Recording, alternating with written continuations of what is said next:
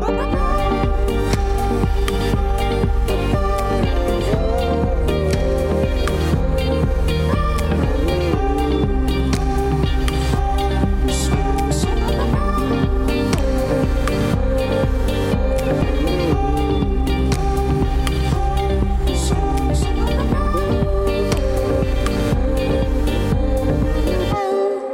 Vous écoutez la Méridienne sur Radio Phoenix. Merci beaucoup d'être avec nous aujourd'hui pour la dernière émission de la semaine. Ce jeudi, une mobilisation nationale a lieu contre les violences patriarcales, notamment après l'affaire Gérard Depardieu. Le complément d'enquête à son sujet et surtout la défense de l'acteur par le président de la République. À Caen, un rassemblement est prévu place Bouchard à 18h30 contre les VSS, donc les violences sexistes et sexuelles, et l'impunité de leurs auteurs. Et donc aujourd'hui, euh, dans ce sillage, on va parler de culture du viol. Et pour ça, on a la chance de recevoir Élise Devielle, docteur en sociologie, mais aussi membre et formatrice pour l'association Épicène, donc une association créée en 2013 pour diffuser des connaissances en sciences humaines sur le genre, les sexualités et les familles, et aussi bien auprès du grand public que des professionnels. Bonjour Élise. Bonjour Joanne. On peut commencer donc par un petit rappel des événements. Gérard Depardieu est accusé par plusieurs femmes de viol et agressions sexuelles. Et après un épisode de complément d'enquête montrant des propos obscènes de la part de l'acteur, mais surtout, euh, disons, euh, disons les mots, des actes d'harcèlement sexuel, l'affaire a pris de l'ampleur sur les réseaux sociaux et dans les médias. Élise, pourquoi euh, cette affaire a pris cette ampleur? C'est notamment parce que Gérard Depardieu, c'est une espèce de monument. Euh, et donc, effectivement, euh, quand euh, on parle de Gérard Depardieu, on parle de la France. Et c'est aussi parce que Emmanuel Macron s'est emparé de cette question en, en, disant que Gérard Depardieu rendait fière la France, que, évidemment, il y a eu des réactions. parce que c'est tellement un discours, je dirais, du XXe siècle euh, que euh, ça, fait un clash en fait avec euh, d'une part les attentes actuelles des gens en matière d'égalité des sexes, de lutte contre les violences sexistes et sexuelles, mais aussi un clash avec ce ce qu'affiche euh, le président de la République, euh, qui dit que la lutte contre les violences sexistes et sexuelles et pour l'égalité euh, des sexes est la priorité de son quinquennat pour son deuxième quinquennat, comme c'était déjà le cas pour son premier. Donc voilà, il y a ici une sorte de paradoxe qui représente bien, on en parlera, la situation au sujet des violences sexistes et sexuelles, c'est que à la fois on est de plus en plus nombreux et nombreuses à dire les violences sexistes et sexuelles, c'est pas bien et c'est un problème. Euh, et on le verra, le fait de considérer ça comme un problème, c'est aussi quelque chose d'assez récent. Mais de l'autre côté, on a aussi une espèce de retour de bâton avec des gens qui résistent en fait à cette égalité. Oui, aussitôt, une tribune pour défendre l'acteur a été publiée, une tribune portée par l'extrême droite et signée par une cinquantaine de personnalités du monde du cinéma. Mais donc, euh, tu l'as dit euh, tout à l'heure, euh, Gérard Depardieu a aussi été défendu par Emmanuel Macron dans l'émission C'est à vous, diffusée sur France 5 fin décembre, et on écoute tout de suite son discours. Moi, je suis un, un grand admirateur de Gérard Depardieu. C'est un immense acteur, il a servi les plus beaux textes. Lui aussi, c'est un génie de son art Il a fait connaître la France, euh, nos grands auteurs, nos grands personnages dans le monde entier. Et, je le dis en tant que président de la République, mais aussi en tant que citoyen, il rend fier la France. Après, il y a parfois des emballements sur des propos tenus. Je me méfie du contexte. J'ai compris qu'il y avait des polémiques sur des reportages. Oui, c'est un document qui a été diffusé dans l'émission Complément d'enquête. Donc je le dis tout Des images tournées il y a cinq ans. Vous n'avez pas vu ces images? Non, mais j'ai vu les images, j'ai aussi entendu qu'il y avait des polémiques sur les mots qui étaient en décalage avec les images. Qu'est-ce que ça dit, cette prise de parole du président de la République? Bah, ça dit plusieurs choses. Euh, là, d'abord, je voudrais revenir sur le fait qu'il sous-entend que le document euh, euh, complément d'enquête, donc quand même c'est le service public, c'est des équipes de journalistes du service public, on imagine bien qu'ils mettent pas à l'antenne n'importe quoi sans avoir vérifié. le président de la République reprend des théories complotistes, hein, il n'y a pas d'autre terme, qui notamment avaient été diffusées par CNews, le groupe Bolloré et compagnie, laissant entendre que le documentaire serait monté à charge contre Depardieu en mettant des images et des sons qui ne vont pas l'un avec l'autre pour rendre la chose plus sensationnaliste. et en l'occurrence, donc l'exemple précis, s'il me semble, si, je ne me trompe, c'est le fait qu'on voit une image de Depardieu qui est en train de regarder des personnes faire de l'équitation et qui voit une petite fille de, je sais pas, 10-12 ans sur un cheval et qui tient des propos à caractère sexuel, enfin extrêmement choquant de fait, où il sous-entend que la petite fille fait de l'équitation parce que elle se masturbe sur la selle du cheval. Enfin, c'est vraiment, euh, vraiment des, propos euh, choquants. Euh, et, donc, on l'entend dire ça en voyant en fond la, la, petite fille qui passe à cheval. Et donc, le président de la République sous-entend que l'équipe de complément d'enquête a, monté, a mal monté volontairement cette image avec un son qui ne, qui ne correspondrait pas. Donc c'est d'abord, je dirais, le signe que notre président de la République, il écoute euh, des complotistes et euh, il, euh, il, soutient en fait ces théories complotistes au plus haut sommet de l'État, ce qui est quand même vraiment très inquiétant. Et ça a été prouvé, entre-temps, il y a eu des, des... Tout a été écouté, tout le... Oui, un huissier a expertisé les images, c'est des images qui correspondent au son qui va avec, et donc non, c'est juste de par Dieu qui dit des choses dégueulasses en regardant une petite fille, c'est vraiment, vraiment ça. Donc ça, c'est la première chose. la deuxième chose, effectivement, c'est bien sûr que Macron complimente de par Dieu en disant que c'est un génie, que c'est un immense acteur, euh, et donc qu'il rend euh, fier la France. Euh, là, je, c'est vraiment terrible parce que il aurait pu se contenter de dire laissons la justice faire son travail, qui est un argument assez classique qui permet de botter un peu en touche. Mais non, là, il vient soutenir une personne qui est accusée, vous l'avez rappelé, non pas par une femme, mais par de nombreuses femmes. Là, actuellement, on a 13 euh, témoignages de femmes pour harcèlement sexuel, agression euh, sexuelle, voire viol, trois plaintes déposées. Euh, et par ailleurs, on a des quantités de témoignages, puisque bien sûr, depuis, il y a plein de gens qui commencent à, témoigner, qui disent, bah oui, enfin, tout le monde sait ça, tout le monde sait ce qui se passe sur les tournages, et généralement, tout le monde a laissé faire pendant plusieurs années avec cette fameuse phrase « Oh, ça va, c'est Gérard ». Et donc, la deuxième chose, c'est que le président de la République reprend à son compte le Oh ça va, c'est Gérard, sous-entendu parce que c'est Gérard Depardieu. On peut pas, il est inattaquable. Euh, c'est un monument, euh, c'est un génie. Je mets des guillemets, euh, on ne voit pas ça, pardon pour les auditeurs et auditrices, mais des R guillemets. Gérard Depardieu serait un génie, et avec cette idée que voilà, il, rend fier la France. Je, je trouve que c'est vraiment très très symbolique de la manière dont on ne prend pas de précautions quand il s'agit euh, de, traiter euh, de ces affaires de violence sexiste et sexuelle. Et on se. Enfin, là, en l'occurrence, que le président se, jette à corps perdu dans la défense d'une personne accusée plutôt que de dire. Euh, bah, on attend de voir. En fait, ça correspond aussi à ce qu'il a fait pour d'autres affaires précédemment. C'est-à-dire qu'il faut aussi rappeler qu'à chaque fois qu'il y a une affaire de violence sexiste ou sexuelle qui est portée, enfin, sur laquelle le président Macron est interrogé, on peut citer l'affaire Darmanin, l'affaire Nicolas Hulot, l'affaire euh, Damien Abad. Euh, à chaque fois, en fait, Macron se place du côté des auteurs euh, en disant j'ai discuté d'homme à homme et je ne pense pas qu'il ait fait quoi que ce soit ou effectivement dire on ne sait pas ce que les gens ce que les, ce que les, ce que les victimes disent exactement donc on n'est pas sûr donc dans le doute je soutiens l'accusé. Et ce doute-là, justement, pour vous, c'est ça qui définit la culture du viol? Eh bien, ça fait partie effectivement euh, euh, des, éléments. Donc, euh, peut-être là, on parle pas mal de culture du viol. Ça serait bien qu'on définisse le terme. Donc, ce qu'on appelle la culture du viol, de la même manière que, par exemple, on peut parler de culture du silence, de culture de l'impunité, c'est la manière dont une société, en l'occurrence la nôtre, se représente le viol, les victimes de viol et les violeurs. Euh, cette culture-là, elle va se définir par un ensemble de croyances, de mythes, d'idées reçues sur ces trois items, à savoir le viol, les victimes et les auteurs. Ça, c'est une définition qui est donnée par euh, Valérie Ré-Robert dans euh, son livre Une culture du viol à la française. Et donc, c'est quoi ces mythes, ces idées reçues, ces croyances sur, sur le viol? C'est numéro un, les violences sexuelles sont marginales, sont rares, et on a l'impression que c'est on va dire, des résidus vraiment marginaux dans une société qui serait aujourd'hui égalitaire. C'est l'inverse de ce que disent euh, toutes les enquêtes euh, sociologiques euh, qui montrent au contraire que les violences sexistes et sexuelles sont structurelles et extrêmement présentes et, répandues en fait dans la société. C'est pas c'est pas effectivement des choses qui sont rares. Le, deuxième mythe important, c'est tous les mythes qui, autour, qui entourent pardon, la question des victimes ou en gros on pourrait résumer ça par elle l'a bien cherché, elle ment, euh, c'est la pas du gain, etc. Et donc on va essayer de décrédibiliser les victimes avec toujours euh, une image de victime idéale, on va dire, euh, qui serait une, une, victime qu'on pourrait croire.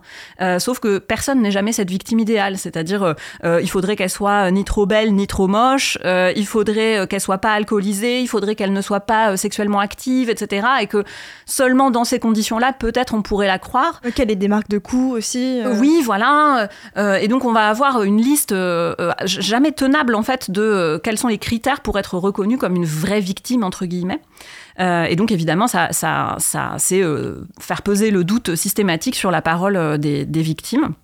le troisième point, la, troisième croyance, c'est l'idée que les violeurs sont des monstres. Donc là, c'est toute la figure de euh, le violeur, ce serait euh, un inconnu, une personne malade, une personne marginale, une personne étrangère aussi, puisque souvent il va y avoir euh, des, des, rhétoriques racistes en fait qui vont venir alimenter tout ça.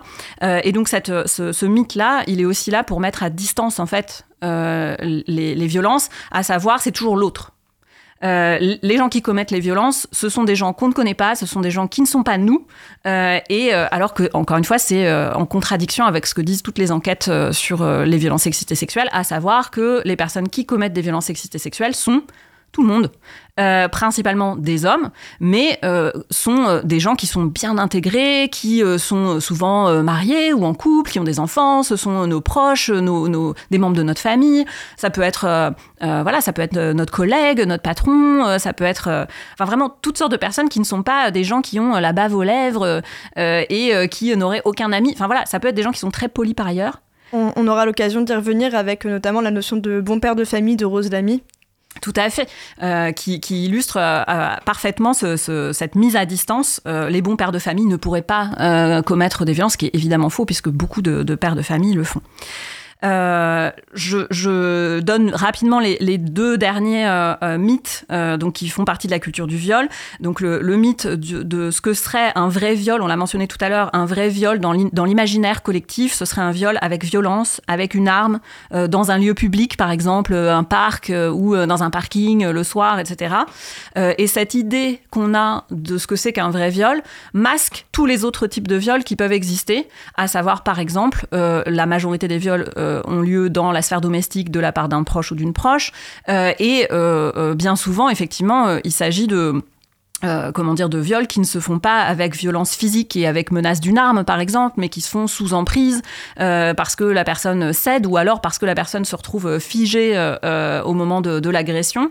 et donc, voilà, à chaque fois que on ne diffuse comme vision du viol que cette vision de le viol par un inconnu dans un parking, en fait, on, fait comme si tous les autres viols n'étaient pas des vrais viols.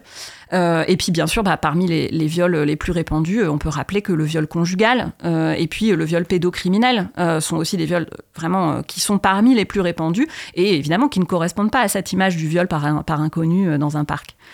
et enfin, donc la, dernière idée reçue, c'est l'idée que la société protège les victimes. et ça, bon, bah, on voit bien que c'est pas le cas. on pourra reparler des, des chiffres en termes de justice, mais voilà, la société n'est pas du côté des victimes alors même, et c'est tout le paradoxe, qu'aujourd'hui, euh, la société a tendance à dire oui, les violences sexistes et sexuelles sont un problème. Euh, et donc, il euh, y, a, vraiment une sorte de, fossé, en fait, entre ce ce qu'on dit, si vous faites un micro-trottoir et que vous demandez aux gens ce qu'ils pensent des violences sexuelles, les gens vont dire c'est horrible, c'est affreux. Euh, et si on parle des violences sexuelles contre les enfants, vous allez avoir des gens qui vont être ultra virulents en disant c'est vraiment un scandale, euh, limite il faudrait euh, remettre la peine de mort. Enfin, les gens vont être vraiment très très virulents dans leurs propos, alors qu'en fait, à chaque fois qu'il y a une affaire qui sort, la société se place plutôt du côté des agresseurs. Et justement, c'était euh, c'était la question que je voulais euh, poser, c'était là où je voulais en venir, c'était le caractère euh, presque intouchable des auteurs de VSS, donc des violences sexistes et sexuelles. Et on le voit là avec, avec Gérard Depardieu, puisqu'on a, comme on l'a dit, l'accusation de multiples femmes, on a des témoignages sur Mediapart, on a complément d'enquête, et dans complément d'enquête, si on n'a pas de preuve de viol, on a des images d'harcèlement sexuel, qui est aussi un délit, donc qu'est-ce qu'il faut finalement pour pour que qu'on puisse croire les victimes Euh, là, on a, on a des travaux euh, intéressants, notamment les travaux du sociologue Sam Boursier, qui a montré que la culture du viol, elle est ce qu'il appelle ségrégante. Ça veut dire qu'elle s'applique pas exactement pareil à tout le monde.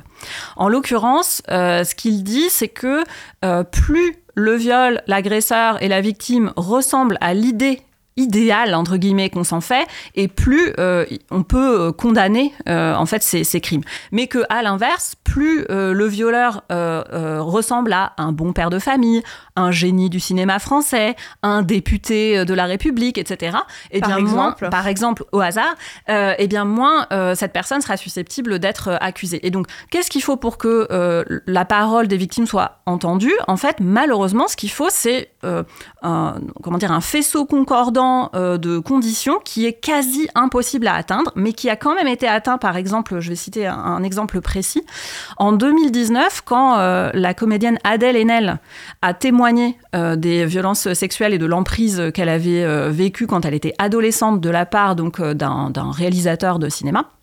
En fait, ce qui s'est passé, c'est que d'une part, son témoignage a été étayé d'une enquête de Mediapart euh, extrêmement précise, extrêmement fouillée, avec vraiment euh, plein de témoignages, euh, des preuves, des, vraiment des personnes qui témoignaient en la faveur d'Adèle Haenel, etc. et puis par ailleurs, l'autre point important, c'est que Adèle Haenel, en 2019, c'est une comédienne dans le cinéma français qui a un statut très respecté. Euh, alors que le réalisateur qu'elle accuse, qui s'appelle Christophe Ruggia, si, mes souvenirs sont bons, en fait, on ne sait pas qui c'est. Et donc, le statut de la victime est, en 2019, supérieur au statut de l'auteur et en fait, à ce moment-là, euh, il y a une forme de, présomption de, véracité des propos d'Adèle Haenel. On ne va pas l'accuser de mentir pour essayer d'obtenir quelque chose, de gagner en, notoriété, parce qu'en fait, elle est déjà plus connue que lui, donc elle n'a rien à gagner. De gagner de l'argent, euh, voilà, elle, est déjà, elle a déjà plus de succès que lui.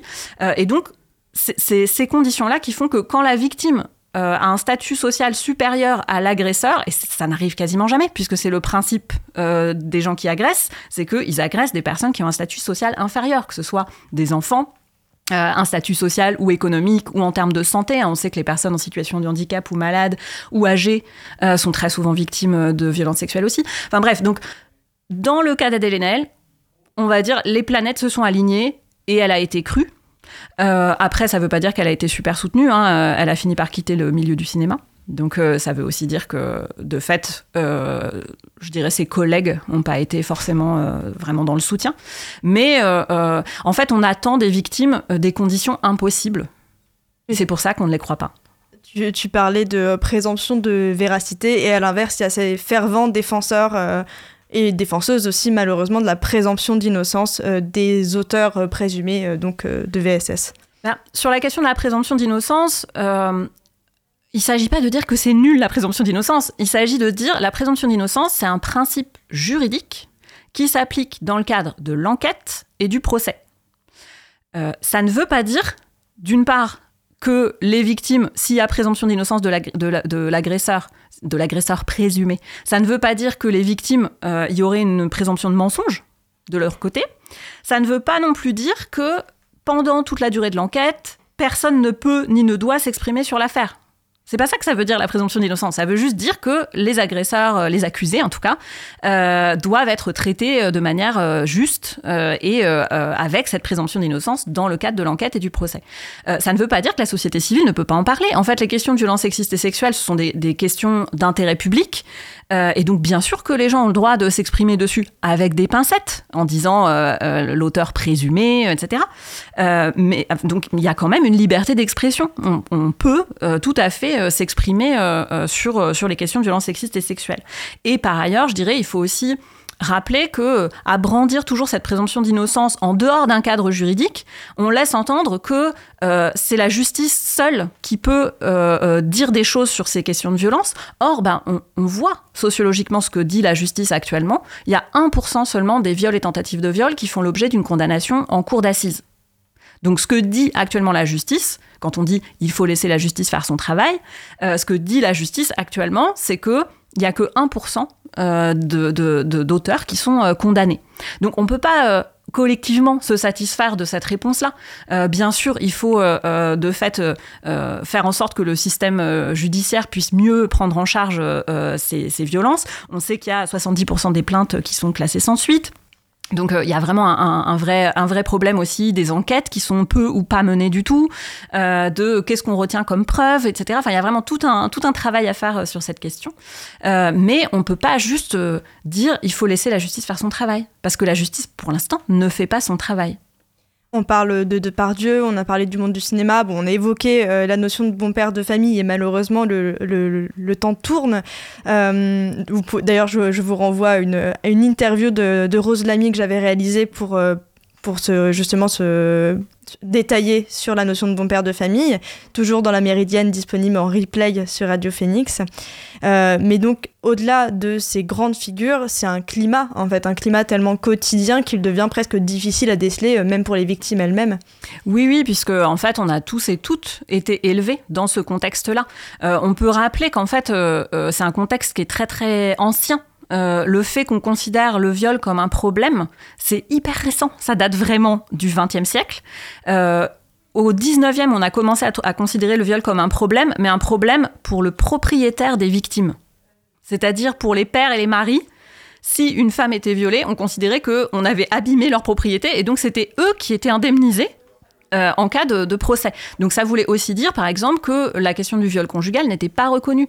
Euh, le viol conjugal, il a été criminalisé dans les années 1990. Voilà. Donc euh, il faut se rendre compte de d'où on part. Et régulièrement, voilà, à force de, militantisme, de, vagues en fait de, témoignages, on s'aperçoit que on commence à trouver que, c'est un problème. On commence à s'apercevoir qu'il y a énormément de victimes. Donc ça, voilà, on s'en rend compte. mais pour l'instant, on ne sait pas quoi faire des victimes. On ne sait pas comment correctement accueillir leurs paroles. la réponse sociétale n'est pas à la hauteur du tout vis-à-vis -vis des victimes. et puis par ailleurs, s'il y a plein de victimes, ça veut aussi dire qu'il y a plein d'auteurs. Et ça, on n'est pas du tout arrivé euh, à, ce, à, cette question-là encore. Il y a plein d'auteurs, mais vraiment plein. Euh, c'est pas deux mecs qui violent tout le monde, en fait. Donc c'est vraiment important aussi d'arrêter de, mettre à distance euh, cette figure de, de l'auteur marginal, rare, etc. les auteurs de violences sexistes et sexuelles, c'est tout le monde, potentiellement. Je vous propose une petite pause musicale durant cette interview. On écoute Quand la nuit tombe de Margaret Thiam, de Marguerite plutôt que Margaret, un titre centré sur les violences sexistes et sexuelles dans le milieu du cinéma, donc dans le sillage de cette interview, puisque la chanteuse et actrice témoigne dans ce titre. Les yeux car j'ai tout dans la tête. L'idée c'est rentrer dans le jeu pour s'enfuir de soi-même. Suffit pas d'en me, suffit pas d'un parage. Mélange les deux, excité par le rave, j'irai pas. J'ai pas fini de grandir, j'ai déjà tout oublié. À peine 15 piges, la vie entière pour me bousiller.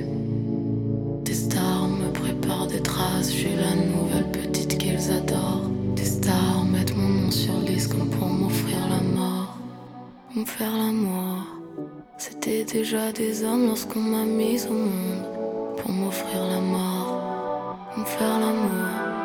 C'était déjà des hommes lorsqu'on m'a mise au monde. Quand vient la montée de MDMA, on devient tous les mêmes. Ouais, ça ferme et moi, et moi,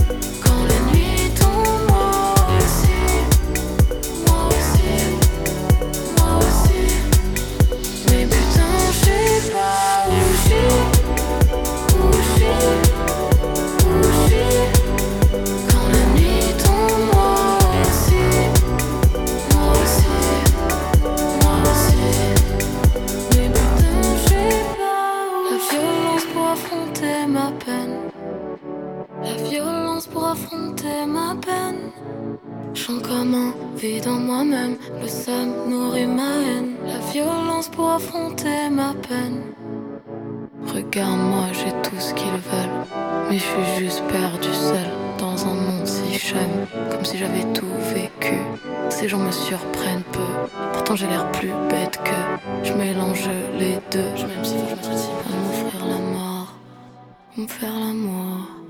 C'était déjà des hommes lorsqu'on m'a mise au monde. Pour m'offrir la mort, me faire la. C'était déjà des hommes lorsqu'on m'a mise au monde. Quand vient la montée de MDMA, ah, on vient tous les mêmes. Bois, ça ferme, là, et moi, et moi.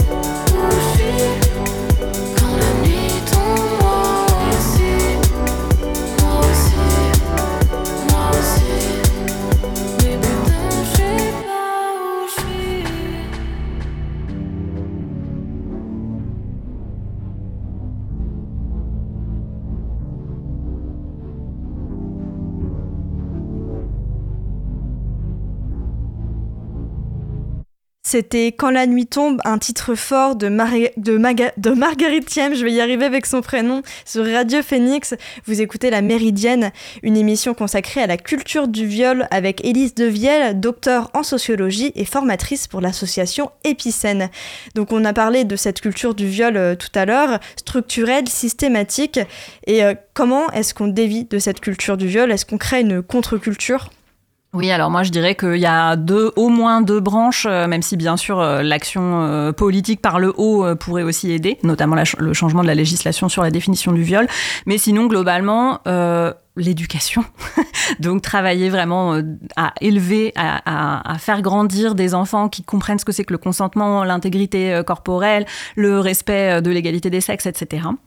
Euh, et puis, euh, je dirais la deuxième branche, c'est l'activisme, c'est-à-dire euh, parler en fait de, ça. Donc ça peut être médiatiquement, mais ça peut être aussi voilà par le, le rassemblement qui a lieu ce soir, à l'appel d'organisations syndicales, de collectifs féministes, etc. On, on, a besoin en fait de mettre la lumière sur sur ces sujets-là et de dire assez. On n'en veut plus en fait de ce vieux monde. Euh, on, on, on, vaut mieux que ça euh, et on est plus ambitieux et ambitieux que ça euh, pour pour euh, voilà la France de 2024. Euh, on veut une France où les violences sexistes et sexuelles ne sont plus monnaie courante et où notre président de la République ne défend pas systématiquement plutôt les auteurs que les victimes. Et euh, en parler, c'est notamment l'objectif de l'association Épicène, parce que l'objectif c'est de former le grand public, mais aussi les professionnels.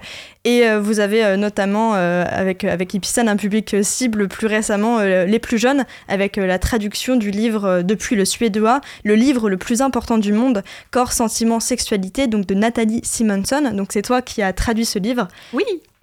et ça te semblait, euh, ça te semblait important. Hyper fier. Bah, c'est un livre que j'ai découvert en Suède euh, et qui euh, représente bien le comment dire l'approche de l'enfance des Suédois, à savoir très très respectueuse et en même temps très ambitieuse. Et donc c'est parler de vie relationnelle, affective et sexuelle au préado. Donc c'est pour les 9-13 ans et donc il est en librairie.